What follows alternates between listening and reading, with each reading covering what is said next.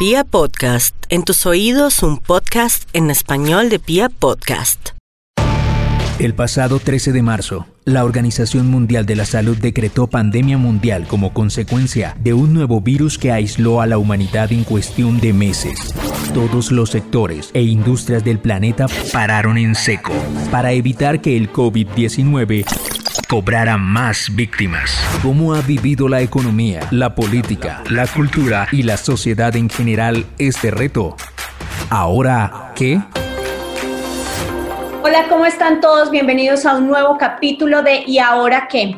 Hoy tenemos a un invitado muy especial. Él es Ernesto Samper, expresidente de la República de Colombia. Presidente, buenas tardes, buenos días para quien nos esté oyendo. ¿Cómo está? Buenas tardes, Natalia. Un cordial saludo para todos. ¿Cómo lo ha tratado el confinamiento? ¿Cómo le ha ido en estos meses de confinamiento? Bueno, creo que lo he llevado, lo he podido sobrellevar por algunos, algunas fórmulas secretas la primera es que he mantenido las rutinas, he establecido unas rutinas para que todos los días no sean iguales, o sea, pueden ser iguales, pero haciendo diferencia entre fines de semana y días entre semana. Eh, le he involucrado esto de ejercicio, eh, gastronomía, unas horas de relación con una nieta que tengo por aquí cerca. Estamos cerca de Bogotá, hay aire puro, luz, en fin, lo hemos llevado más eh, más, más generosamente que algunos de ustedes que andan por Bogotá. Claro. Por otras ciudades. Si está con la nieta, entonces no le incomoda mucho que le digan a los abuelitos. Excepto ella. Me parece que de las cosas que yo revisaría realmente es el tema de los este tratamiento eh, discriminatorio que le están dando a los adultos mayores que porque en el fondo está creando una especie de estigmatización social alrededor de las personas mayores y no estoy yo en esa condición todavía, claro, todavía no estoy en esa condición de prisión domiciliaria que le han decretado a los mayores de 70 años, pero, pero es absurdo, esa pelea la han perdido en otras partes, Macron la perdió, eh, la han perdido en otros países porque es simplemente pensar que con impedir que los adultos eh, se muevan siquiera en sus casas, con eso se va a acabar el virus y no hay tal. Si alguien no tiene ningún interés en salir para morirse, pues son las personas mayores. Así es que en eso comparto la reivindicación de la cual fue pionero, pionero mi hermano Daniel, que cuando leyó el decreto donde decía que él solo podría salir a comprar víveres, a comprar medicamentos, a reclamar la pensión, dijo, a mí no se me ocurre ninguna otra idea para salir de la casa. Eso es exactamente lo que hacen y es lo que les permiten. Entonces, ¿para qué mantener la idea de que están presos? Presidente, el mundo frenó y eso pensamos todos, y que iban a frenar incluso algunos conflictos por los que ha venido atravesando el país hace muchísimos años. Algunos pensamos incluso que iban a disminuir eh, los, los, homicidios a líderes sociales, por ejemplo, o tantos otros conflictos o eh, violencias contra el medio ambiente, o en fin, pero esto parece que no pasó. No, parece que la pandemia y el aislamiento eh, no tuvieran nada que ver con el conflicto armado. El país nunca había tenido tantas dificultades en materia de confrontación armada en los sitios donde todavía existe esta confrontación, como es el caso de Tumaco, Arauca, en el Catatumbo, eh, como si no hubiera llegado el COVID a esas regiones.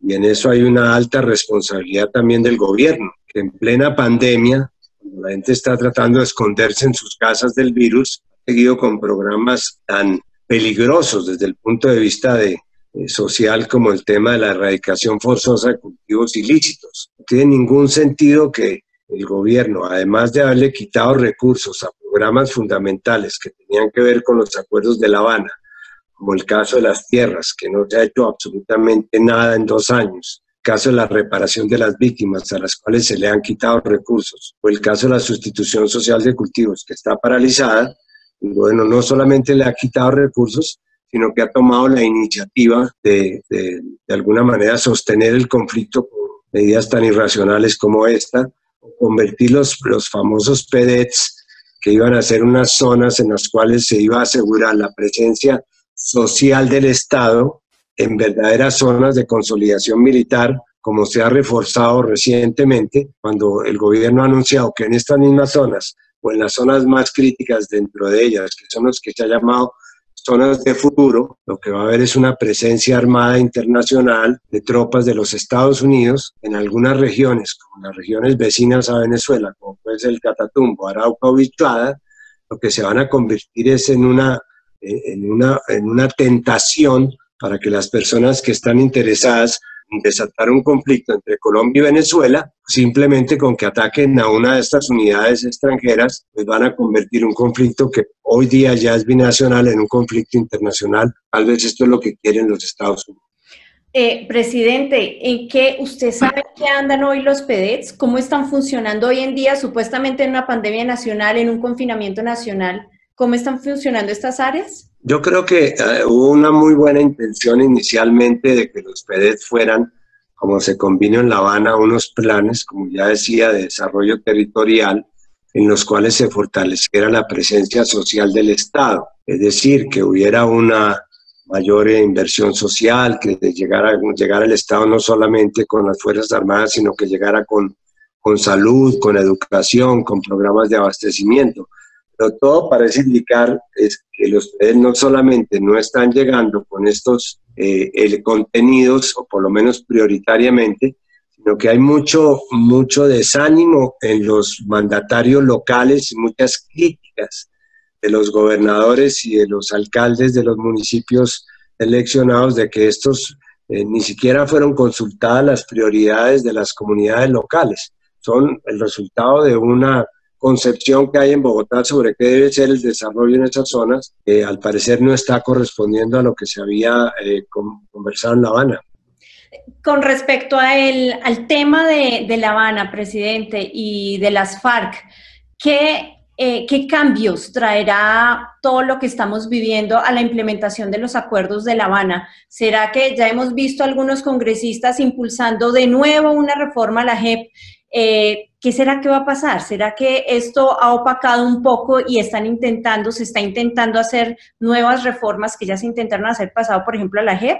Bueno, eso ha sido una, eso ha una discusión permanente porque eh, los sectores que lidera el presidente del Centro Democrático todavía no han aceptado que en este país los acuerdos de La Habana cambiaron las cosas. Ya no tenemos una justicia punitiva, sino una justicia restaurativa, que ya no tenemos eh, unos programas de consolidación militar, sino unos programas, ojalá, de verdadera presencia social del Estado en los 280 municipios ni a las FARC, y que eh, ya existía una voluntad clara de que no, siguiera el despojo de tierras por parte de los grupos paramilitares, sino que verdad se hiciera una política de titulación de tierras ambiciosa y generosa.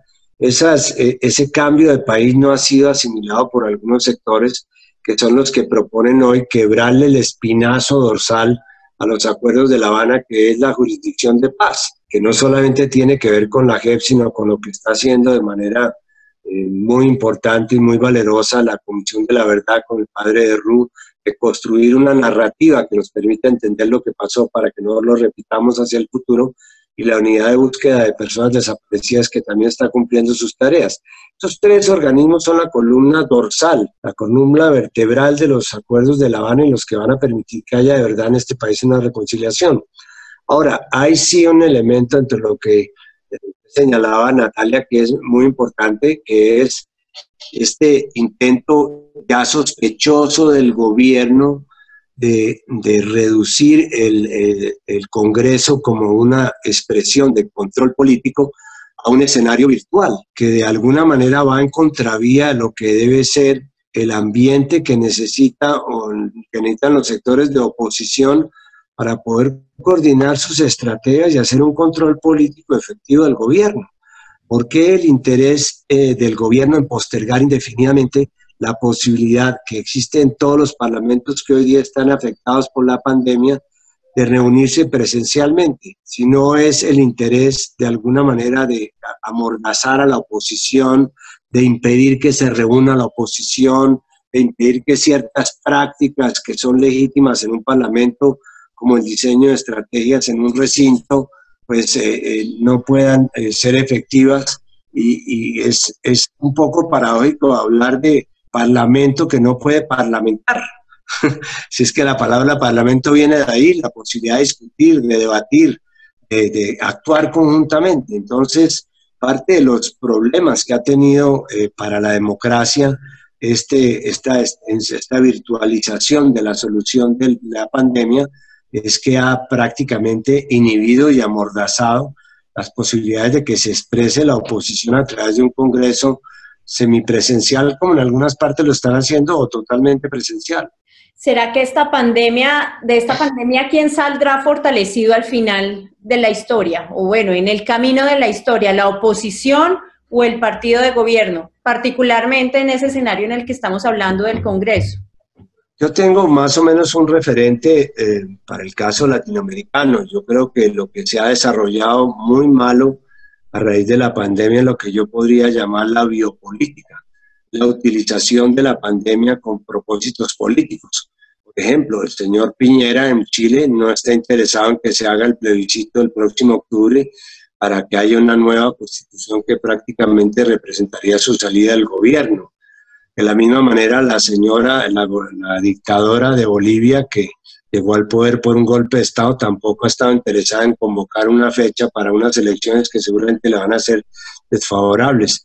Ni hablar del señor Trump, que está utilizando abiertamente la pandemia para sus fines reeleccionistas. Y aquí no ha sido una excepción el, el gobierno del presidente Duque. Como lo acabamos de ver, está tratando de, destrozar los acuerdos de paz, eh, aprovechándose de la condición de indefensión, de indefensión en que están los campesinos, los cultivadores de coca, los, eh, los que podrían estar pidiendo las tierras, que son realmente los líderes sociales que están asesinando, los están asesinando a mansalva porque no hay manera que se puedan proteger, están escondidos en sus casas o en unos sitios de los cuales no se pueden mover. Entonces, eh, el, costo para la democracia en Colombia, la pandemia, ha sido primero estas decisiones temerarias que ha tomado el, presidente Duque para desconocer a, Cuba, para eh, prácticamente aceptar una presencia invasiva de tropas extranjeras, entonces, eh, para crearle unas situaciones de confrontación armada a Venezuela. su política exterior ha sido totalmente antidemocrática y a nivel interno, cómo se ha desconocido por acción y por omisión los acuerdos de La Habana. Presidente, este fin de semana una periodista eh, opinaba en su columna semanal, María Jimena Duzán, y decía que eh, el decreto que está eh, utilizando el presidente en este momento, más que para el tema de, salvaguardar la salud de los colombianos, está sirviendo para hacer una, una gobernanza un poco autoritaria. ¿Está de acuerdo? Sí, porque la decisión de, aislar a una población eh, le da a quien la toma una, una gran ventaja sobre los ciudadanos, es disponer de su libertad. Durante dos meses, el presidente, la alcaldesa de Bogotá, los alcaldes prácticamente han sido los, las personas que han tenido en sus manos la libertad y casi que la vida y la supervivencia de las personas. Y eso, según lo demuestran las estadísticas, era una especie de, solidaridad pasiva de la gente con los gobernantes, que es la misma que tiene que puede tener una persona cuando se está hundiendo un barco. Saben que el que tiene el timón es la única persona que puede salvarlos. Pero de la misma manera, tiene un costo político en el momento en que se exceden en esa atribución, como está sucediendo en Colombia, porque ya a la gente le aparecen un tipo distinto de problemas, especialmente, digamos, a los sectores sociales de clase de los estratos inferiores, para los cuales ya el dilema no es estar guardados o, sobrevivir, sino estar afuera y poder vivir con, posibilidades de, conseguir el sustento. El hecho de que haya 6 millones de colombianos más desempleados por cuenta de la pandemia da la idea del profundo costo social que ha tenido esto y que se va a traducir en una gran conflictividad social. Algunos medios de comunicación se han abstenido de referirse a esto, pero por ejemplo en Bogotá hay todo el día manifestaciones, en la costa la gente está protestando en las calles, en los en las, eh, rechazos la gente ya tiene los letreros donde dice que tiene hambre. O sea, estamos, el excederse en, esta, eh, en, esto ya convierte lo que era una medida de autodefensa social en un acto eh, realmente autoritario y casi que totalitario si se mantiene el aislamiento en los términos en que se está tratando de mantener en Colombia. Presidente, ya que menciona los medios de comunicación, ¿cómo ha visto usted el trabajo de los medios de comunicación en esta pandemia? ¿De pronto se han sobre excedido en informar alrededor de la pandemia han dejado otros temas tan importantes detrás? Es que Colombia tiene mucho lío y pareciera que hubiéramos frenado todo, pero, pero todos los líos siguen andando. ¿Cómo lo ve usted? Es verdad. Yo creo que los medios han cumplido un buen papel en la transmisión de mensajes sociales, pedagógicos, que era indispensable que hubiera una divulgación masiva sobre las razones del aislamiento, lo que había que hacer dentro del aislamiento, inclusive en diseñar formas y espacios para que la gente de alguna manera pudiera hacer, eh, hacer más llevadero el aislamiento. En eso hay que reconocerlo. Sin embargo, he extrañado en los medios que no hay una estrategia objetiva en materia de información, eh, porque muchos medios lo que se nota es la intención de meterle miedo a la gente, de aterrorizarla inclusive, de decirle que cualquier salida a, la calle es eh, colocar su vida en peligro. Y yo creo que en esto ha habido exceso en algunos medios de comunicación. Eh, quien tiene la posibilidad de hacerle un seguimiento a las cifras estadísticas sabe que Colombia no es en América Latina de los países que tiene eh, unos casos, unas cifras más graves. Claro, tenemos eh, contagios, tenemos fallecimientos, pero esos fallecimientos son 10 o 15 veces inferiores a los que se pudieron presentar en la misma época en países como Italia y España. Lo cual no es razón para decirle a la gente salga y haga lo que se le dé la gana, no, pero sí los medios, así como estuvieron de efectivos en ayudar al aislamiento, no han sido efectivos en ayudar al desaislamiento. Lo que hay en este momento es un gran caos, caos informativo, porque los medios insisten en que la gente no salga de las casas, pero a la vez dice que si salen tienen que salir con estas características y no dan unas cifras, eh, digamos, parciales por día, sino las van acumulando para que la gente piense que la cosa cada día está más grave. En ese sentido, yo creo que hemos fallado en el manejo de la información, tanto el gobierno como las autoridades locales y los propios medios de comunicación. Presidente, lo que estamos viviendo cambia la perspectiva frente a los diálogos del ELN. ¿Qué opina? Pues de hecho, las decisiones que ha tomado el gobierno y la propia eh, satisfacción del consejero de guerra, porque no es un consejero de paz, el señor Ceballos, de celebrar como un gran triunfo de Colombia que hayan metido a Cuba en, la lista de países terroristas simplemente porque Cuba quiso cumplir los acuerdos que había hecho con el Estado colombiano de no entregar los negociadores del ELN como resultado del fracaso de las negociaciones, me parece que dan la idea de que el, propio gobierno ha colocado las conversaciones con el ELN en, una, en un punto de no retorno.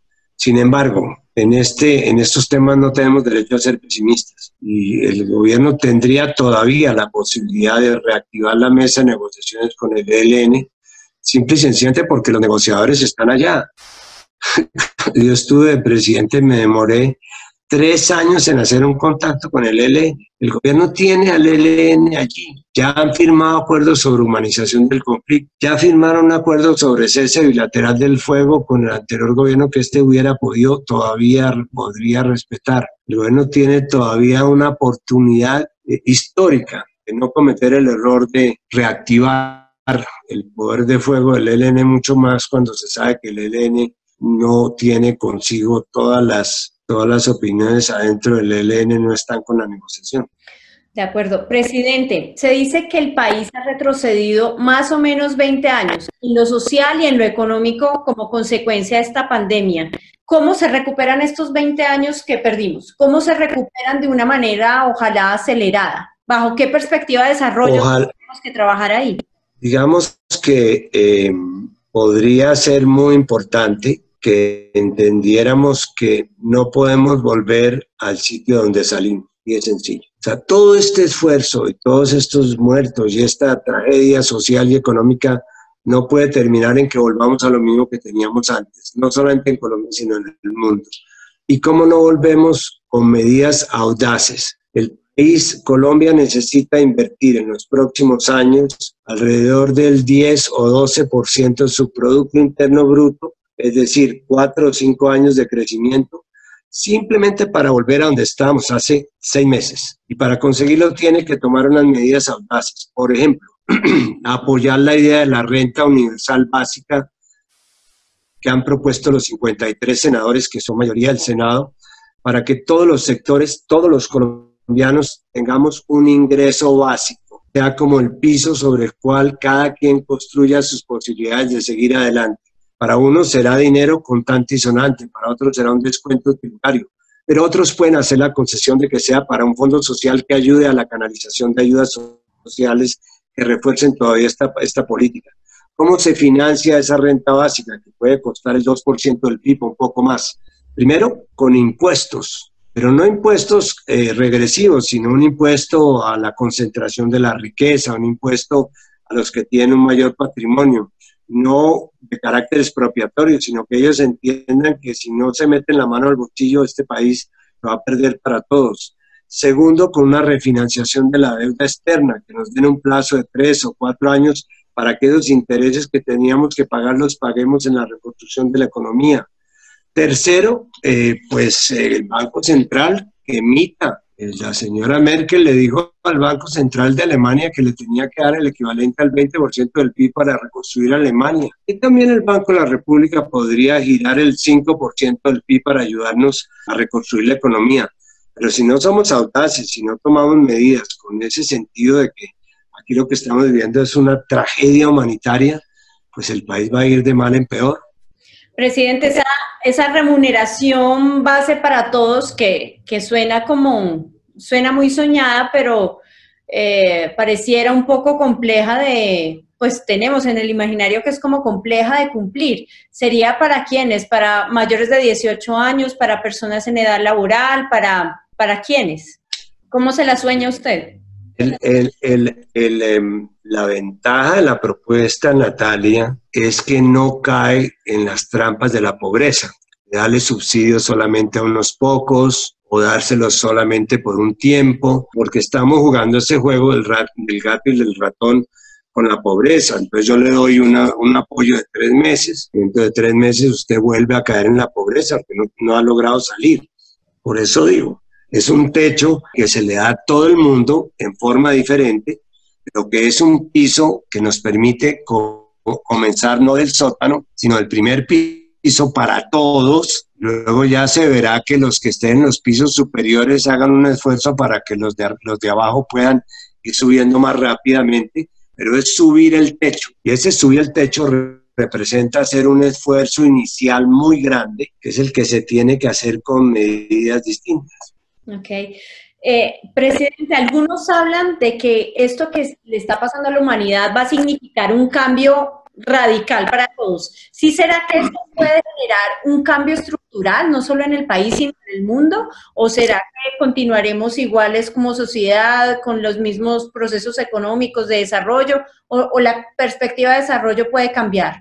yo creo que va a tener que cambiar. Esta es la primera crisis planetaria global tiene no solamente mi generación, también la suya, la de todas las gentes que están llegando al mundo, eh, porque la última crisis planetaria global fue en 1918 eh, y siempre existe una, una tendencia histórica que ha sido probada por personas como Piketty, de que en, en, en, las épocas de crisis como la que estamos viviendo, como fue la Primera Guerra Mundial, la Segunda Guerra Mundial, la gripa del 1918, en esas épocas de confrontación, como fueron las revoluciones bolcheviques, eh, hay un periodo inicial en el cual se hacen revisiones sociales importantes. Yo espero que esta crisis no sea la excepción, que la gente entienda después de esto que nos ha pasado, que no nos ha dejado pasar ni dejará de pasar hasta que no aparezca la vacuna del virus, lo que estamos viviendo no es para regresar a donde estábamos, sino para intentar un cambio de chip cambio de chip tendrá que haber temas como, por ejemplo, el tema de la seguridad alimentaria, el tema del calentamiento global, esos temas que teníamos, eh, los veíamos muy distantes hace seis meses, esos temas ya tenemos que verlos como que están ya, ya golpearon y entraron a la casa. Si tenemos esa visión, podemos salir. ¿Usted va a cambiar algo de, eh, no sé, internamente va a haber algún cambio en usted en este, después de este confinamiento? de esta... quizás acelere, acelere mi retiro, pues. Eh, pero no, no, no estoy, en este momento estoy dedicado esencialmente a, a dos temas que son los que me conmueven, que son el definir una agenda progresista para América Latina con todos estos temas y segundo el de insistir en la sostenibilidad de la paz para Colombia. Con eso ya me declaro suficientemente ocupado, Natalia. El resto, pues, son las nuevas generaciones las que tienen que asumirlo. Presidente, para ya finalizar, quisiera hacerle dos preguntas eh, cortas. La primera, ¿la pandemia cree que cree cambió el ajedrez político nacional? ¿Sí lo cambió o no lo cambió? Creo que lamentablemente por lo que se ha visto, no solamente no lo ha cambiado, sino que ha reforzado, espero que no definitivamente, un sector que se ha aprovechado de él para fortalecerse políticamente, pero creo que en esencia seguimos divididos alrededor de lo, de lo mismo. Si este país salir eh, adelante por la guerra o por la vía, de la vía política. De acuerdo. Presidente, muchas gracias por habernos acompañado en este podcast y ahora qué. Y bueno, mucha suerte con su nieta y en estos días de confinamiento que quedan. Gracias Natalia y gracias a todos los oyentes y lamento no haberles podido entregar la imagen, pero se las quedo debiendo. Es, es más bonita la imagen de Natalia que la mía, se los puedo asegurar. Muchas gracias, presidente. Un saludo. Gracias, lo mismo Natalia, un abrazo. ¿Cómo ha vivido la economía, la política, la cultura y la sociedad en general este reto? Ahora, ¿qué?